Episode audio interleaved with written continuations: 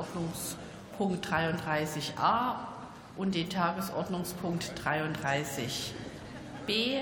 Das ist die erste Beratung des von der Bundesregierung eingebrachten Gesetzentwurfs zur Änderung des Bundesklimaschutzgesetzes sowie die Beratung des Antrages der Fraktion der AfD mit dem Titel Freiheit statt Ideologie, Aufkündigung aller internationaler Klimavereinbarungen.